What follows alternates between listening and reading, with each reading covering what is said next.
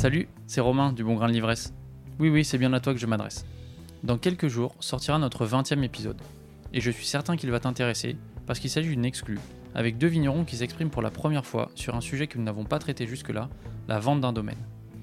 On a souvent discuté de transmission aux enfants, mais là, il s'agit véritablement d'une vente et donc du passage de témoin entre vignerons passionnés, à savoir les frères Frédéric et François Allary et Pierre Fabre.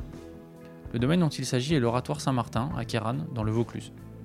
C'est un domaine qui a une solide réputation, avec des vins élégants, délicats, dans une région où le soleil peut parfois alourdir les jus. Mais c'est surtout un domaine familial depuis dix générations. Alors autant vous dire que le rachat du domaine par Pierre Fabre, à la tête du domaine Montredon à Châteauneuf-du-Pape, en a étonné plus d'un. Ce passage de témoin, c'est la première fois que Frédéric et Pierre en parlent, ensemble, à un média. Alors reste connecté pour découvrir l'histoire de l'Oratoire Saint-Martin et les coulisses de cette vente.